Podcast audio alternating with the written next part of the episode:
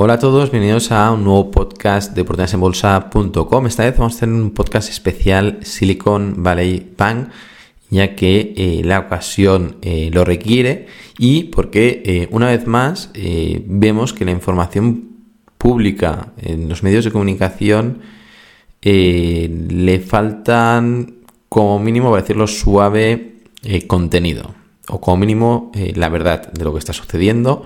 Y como oportunidades en bolsa, el objetivo de OB fue fundar una revista en la que realmente se diera información de calidad útil para inversor de largo plazo y este es el objetivo de la revista que publicamos cada mes presentando pues esta empresa explicada con todo detalle y hacemos un seguimiento de la rentabilidad de estas empresas publicadas con lo cual eh, transparencia, sensatez y objetividad en, estas revistas y eh, esta vez eh, publicamos el podcast porque se está diciendo que la caída de Silicon Valley Bank básicamente se debe a inversiones en bonos del Tesoro norteamericano.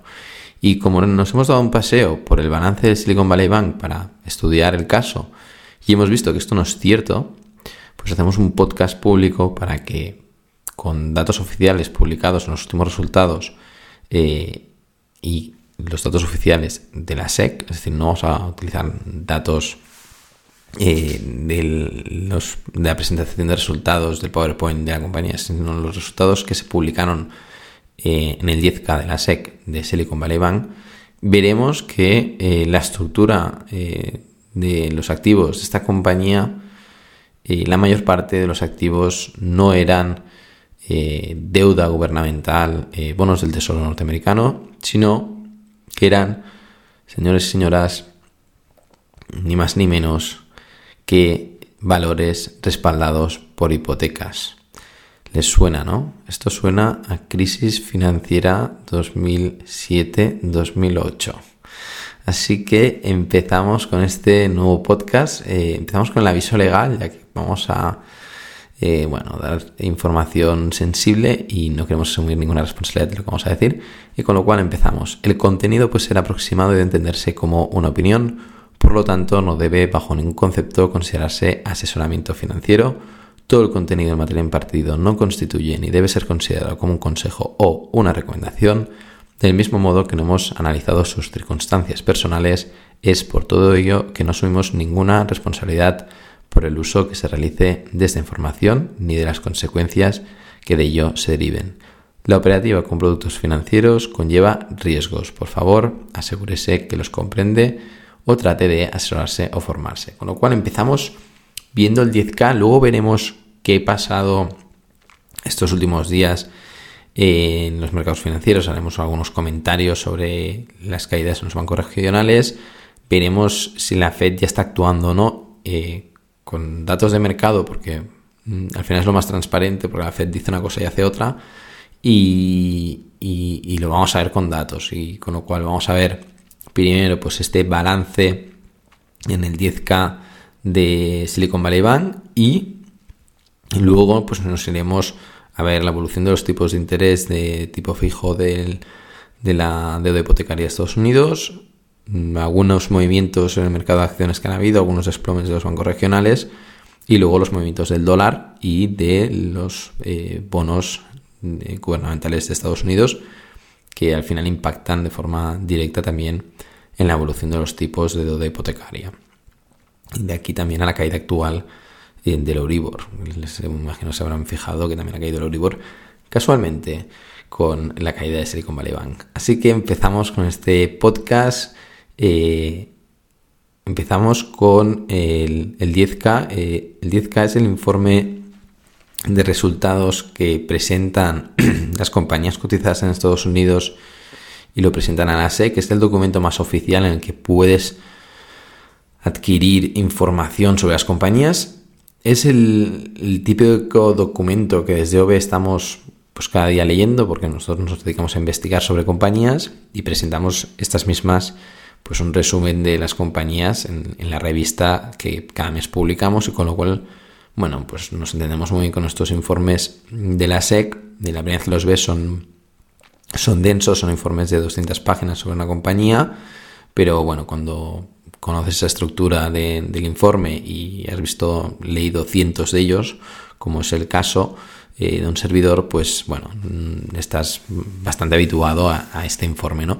Y eh, para encontrarlo lo que hacer, eh, siempre decimos, si quieren información sobre la compañía, pues van a su buscador y ponen el nombre de la compañía, Investor Relations o simplemente poniendo IR normalmente ya funciona y ahí van a la información financiera, a los informes de la SEC y bueno, en este caso van al 10K.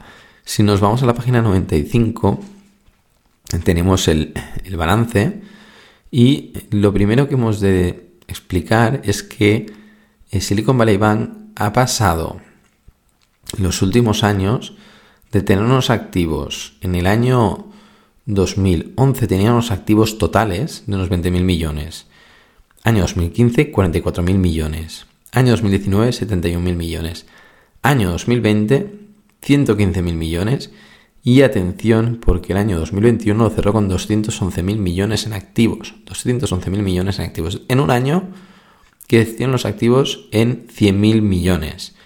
Y en 10 años los activos han multiplicado por 10. Han pasado de 19.000 a 200.000. Esto ya nos ha de llamar la atención. No es menor. ¿De acuerdo? Este crecimiento de estos activos. Y si luego vamos a ver esta estructura de estos activos ¿Qué, ¿Cuál es? Pues vemos que la mayor parte de estos activos, eh, 91.000 millones, son Held to Maturity Securities, que son activos mantenidos hasta vencimiento.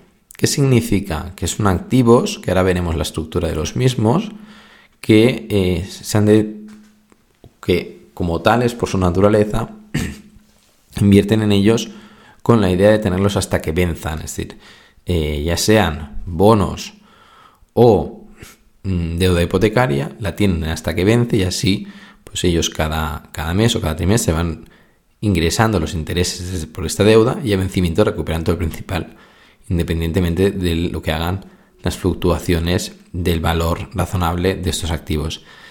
¿Qué pasa?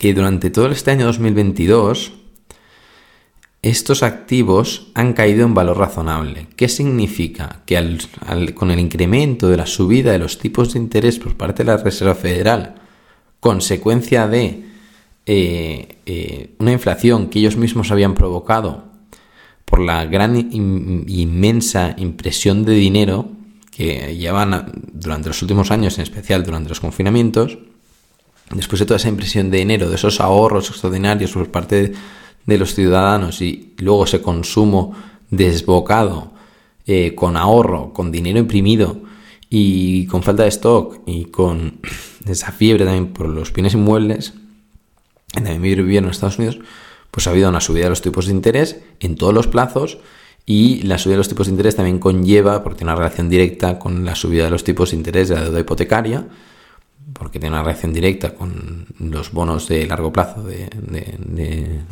gubernamentales de 10 y 20 y 30 años y una relación muy clara en, la evolución de los tipos de interés de, estos dos activos, tanto de hipotecaria como bonos de largo plazo. Y al subir los tipos de interés, ¿qué pasa? Que los activos que tú tienes invertidos en deuda pierden valor. Para los que no estén habituados, o es la primera vez que lo, lo oyen, ¿eh? Eh, si tú tienes un bono, imagínate, que te da un 2% anual. ¿No? te lo va a dar durante 10 años. Durante 10 años tú vas a recibir un 2% cada año. Pero un año más tarde, este bono se vende al mercado a un 7%. Es decir, si te hubieras esperado un año en invertir ese dinero, en cambio de recibir un 2, recibirías un 7, ¿no? Estás dejando ganar un 5%. Pero si tú no lo vendes, ese bono en el que has invertido, y te esperas estos 10 años de vencimiento, no pasa nada. Es decir, dejas de ganar dinero si lo hubieras invertido más tarde, pero no pierdes porque a vencimiento vas a recuperar todo el principal y vas a ir pues ingresando ese 2% anual. Sin descontar la inflación y demás, que sin subir los tipos seguramente terminará la inflación. Pero lo dejamos aquí. ¿Qué pasa si tú dices, no, yo es que ahora necesito el principal, es decir, necesito todo el dinero que, que he invertido porque tengo una necesidad, como es el caso de Silicon Valley Bank, que todos los clientes o gran parte de clientes empezaron a sacar dinero y eh, Silicon Valley Bank tuvo de empezar a liquidar posiciones. ¿Qué has de ir a mercado? Cuando vas a mercado, claro, nadie te quiere comprar un bono que da un 2% de interés.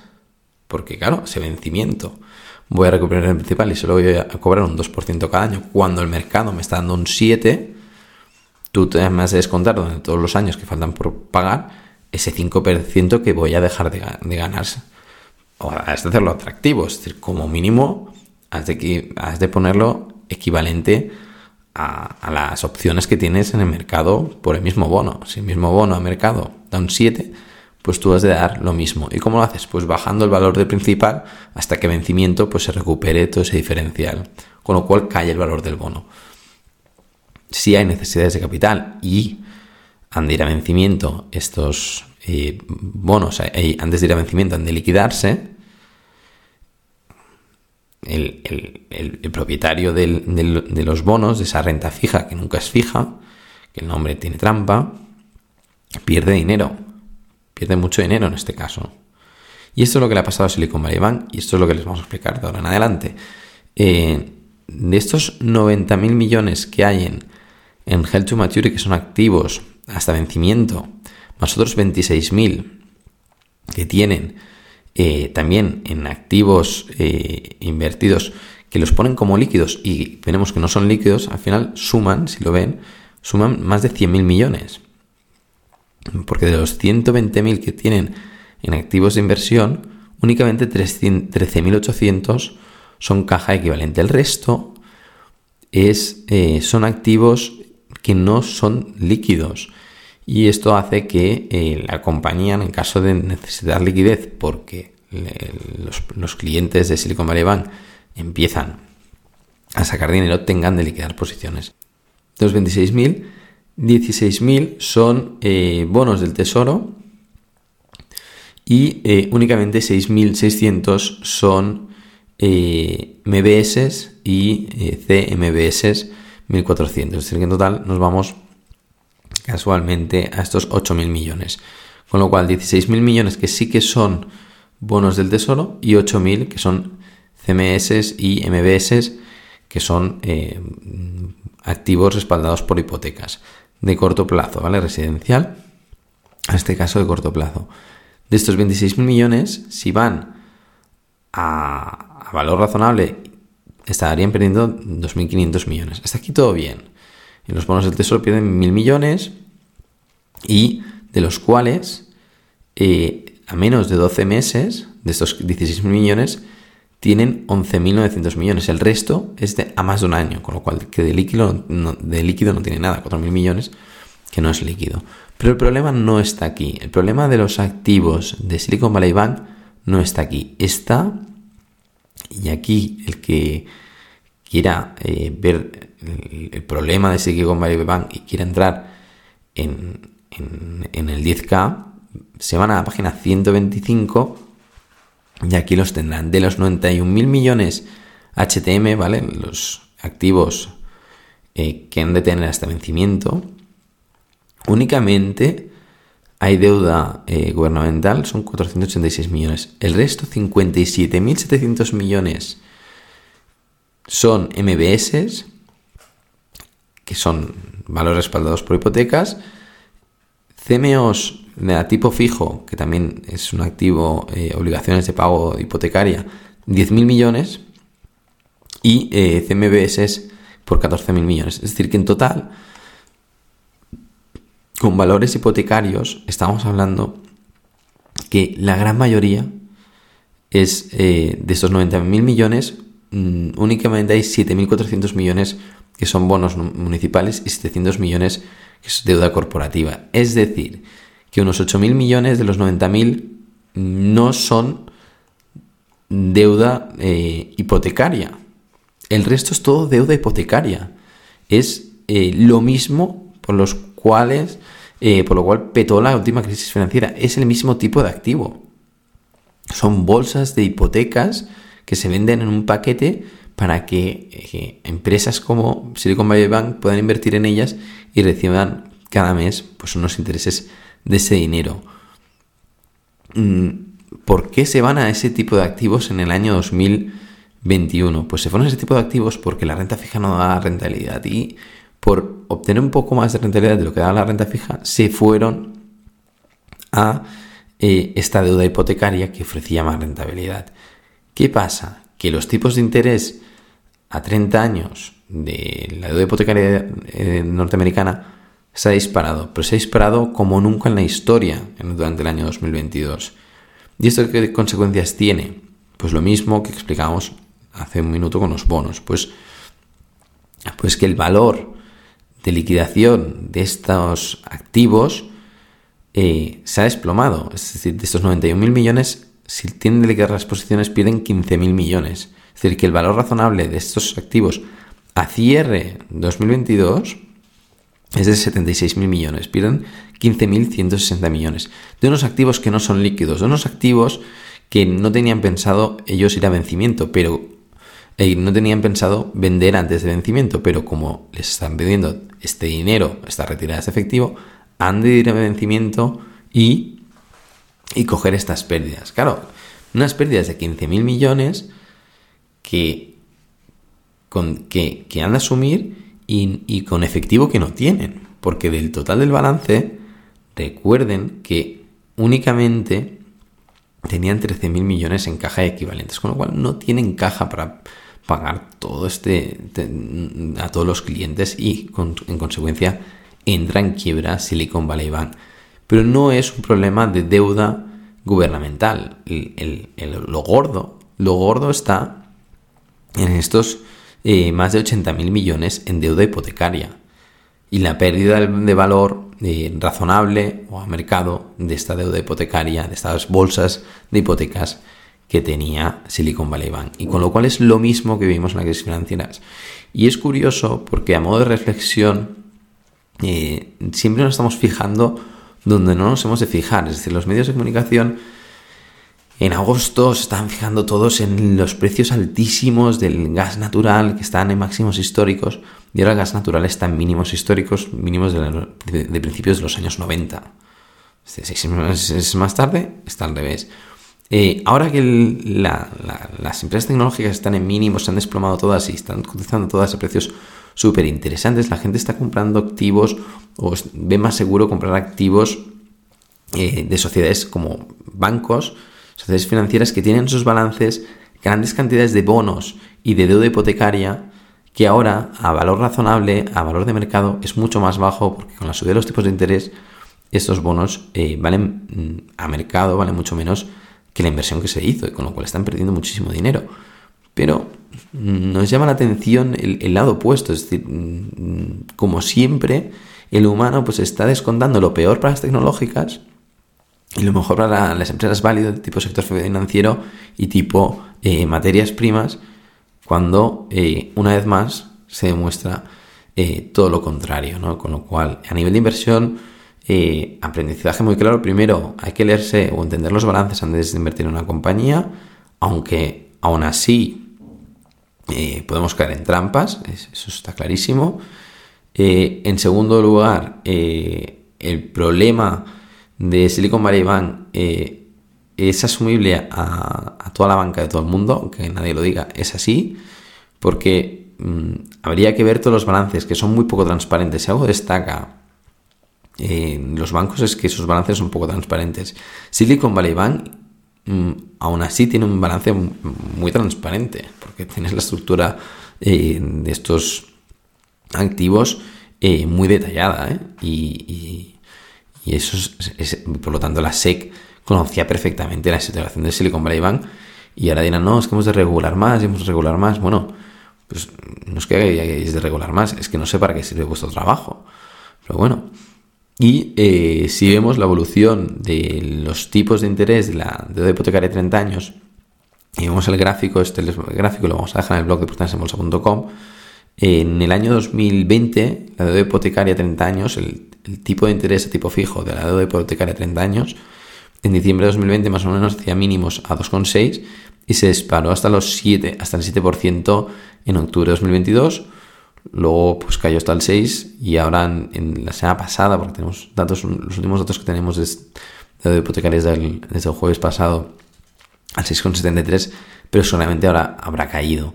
Y si menos la variación porcentual de estos tipos de interés, es decir, cómo de rápido han cambiado los tipos de interés, vemos que esta variación ha batido todos los récords de la historia desde principios de 1970 en Estados Unidos. ¿Por qué? Porque en un año han habido incrementos de los tipos de interés superiores al 100%. Y esto no había pasado nunca, ni en 1980. Hubo subieron los tipos de interés de una forma tan rápida como la actual. Y esto ya lo hemos dicho varias veces en los podcasts de portasenbolsa.com, de que lo que está haciendo la Reserva Federal era mm, se están pasando de vueltas y, y miran, si se han pasado de vueltas, que ya llevan dos quiebras de dos bancos y, están todos temblando.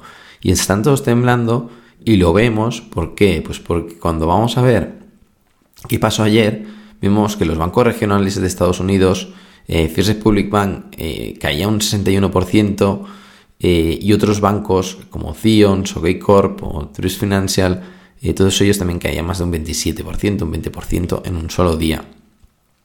Y toda la banca europea y norteamericana, aunque fueran, aunque fuera Citigroup, fuera Wells Fargo, o fuera eh, Banco Santander, todos caían cerca de un 7% durante la sesión de ayer. Y en medio de esa caída, vemos que de golpe, casualmente, los bonos, los tipos de interés de los bonos norteamericanos, de las letras del Tesoro norteamericano, el tipo de interés a un año, ayer, entre los últimos tres días, ha pasado de 5,2% al 4,5%, al 4%, al 4,3%, y hoy se está recuperando.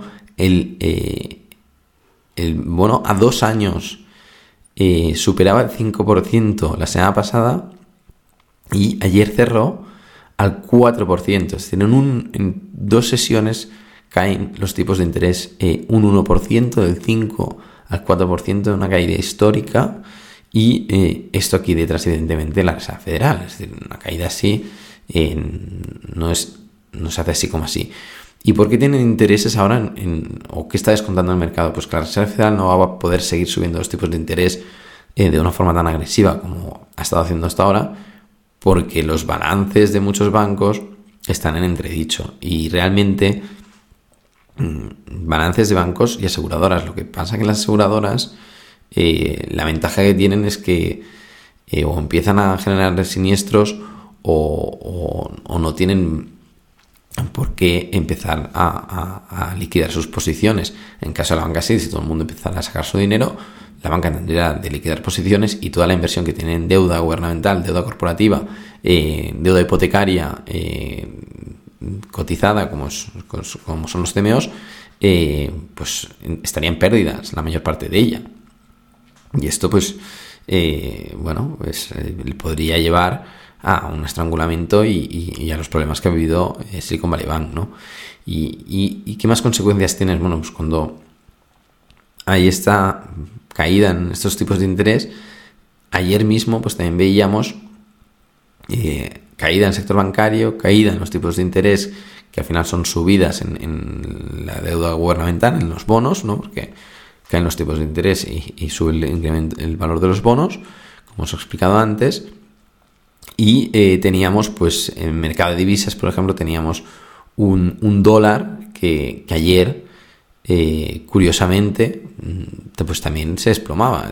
tenías el, dólar norteamericano eh, que ayer tuvo caídas súper importantes y, y, hoy, bueno, pues con de momento está un poco más plano, pero sí que dos días con caídas importantes el dólar y en consecuencia pues los pares euro-dólar, eh, libra-dólar eh, subían con fuerza y, esto es señal a que bueno pues se está descontando eh, a más largo plazo, más corto plazo, pero que la Reserva Federal no va a seguir subiendo los tipos de interés, con lo cual el dólar pierde esta fuerza alcista y con la caída del dólar eh, suben los pares y eh, en gran parte, pues bueno, las tecnológicas y demás compañías que mm, el mercado tan preocupado estaba por estas subidas de tipos de interés, pues bueno, se calman las cosas y, suben en bolsa en dirección contraria a, lo que la mayoría de gente esperaba, ¿no? Que hay Silicon Valley y el sector bancario se desploma y, el, y, las tecnológicas suben, ¿no? Todo lo contrario que, que está esperando el mercado, que está esperando eh, todos los medios de comunicación. Y bueno, mm, a modo de detalle, desde V, la verdad es que no les hacíamos ni caso, como siempre hacemos. Y, y también destacable que la única compañía que hemos publicado el sector financiero en las revistas de OV, eh, que es una empresa, eh, un neobanco que está creciendo cerca de un 100% en Latinoamérica, pues ayer subía más de un 3%, es decir, que el sector bancario caía como mínimo un 3, 4, 5%, en algunos casos un 7% en general, y el único banco que hemos publicado, única empresa sector financiero que hemos publicado en OB, claramente financiera, 100% financiera, eh, subía más de un, un 3,7% ayer, ¿no? Con lo cual, bueno, mm, mm, señal de que elegimos bien la compañía, evidentemente podríamos estar en alguno de estos bancos, no estamos, eh, no hemos publicado ninguna empresa de ningún banco regional norteamericano. Y, bueno, y esto es un poco los comentarios que queríamos hacer eh, sobre Silicon Valley Bank, la relación con los bonos, eh, los bonos del Tesoro y los tipos de interés de, Estados Unidos, un posible cambio en la política monetaria de ahora en adelante, o como mínimo durante unos días o unas semanas eh, para frenar estas, eh, bueno, este pánico bancario que puede, puede haber. Y, eh, y, luego, luego, bueno, la relación con el dólar, caída del dólar, subida en, en, muchas de las acciones cotizadas que no son del sector bancario. Y, nada, esperemos que les haya sido de utilidad, que hayan visto que realmente la evolución de la deuda hipotecaria eh, está impactando claramente en Estados Unidos, algo que también creemos que va a pasar en Europa, es decir, Europa también ha habido una burbuja en, el sector inmobiliario importantísima, estas subidas en los tipos de interés eh, tarde o temprano van a impactar en el sector inmobiliario, en el sector financiero y es cuestión de tiempo. vemos en semanas o meses pero, pero bueno, mm, lo que pasa ahí pasa aquí básicamente porque el Banco Central Europeo ha ido siguiendo los pasos de la Reserva Federal, pero siempre con retraso, ¿no? Pero han seguido los mismos pasos. Y bueno, hasta aquí el podcast de oportunidadesenbolsa.com. Esperemos que les haya sido de utilidad. El, 10K eh, de, de, Silicon Valley Bank está disponible en la página de inversor de Silicon Valley Bank. Y nada, y esto es todo. Nos vemos. Hasta la próxima.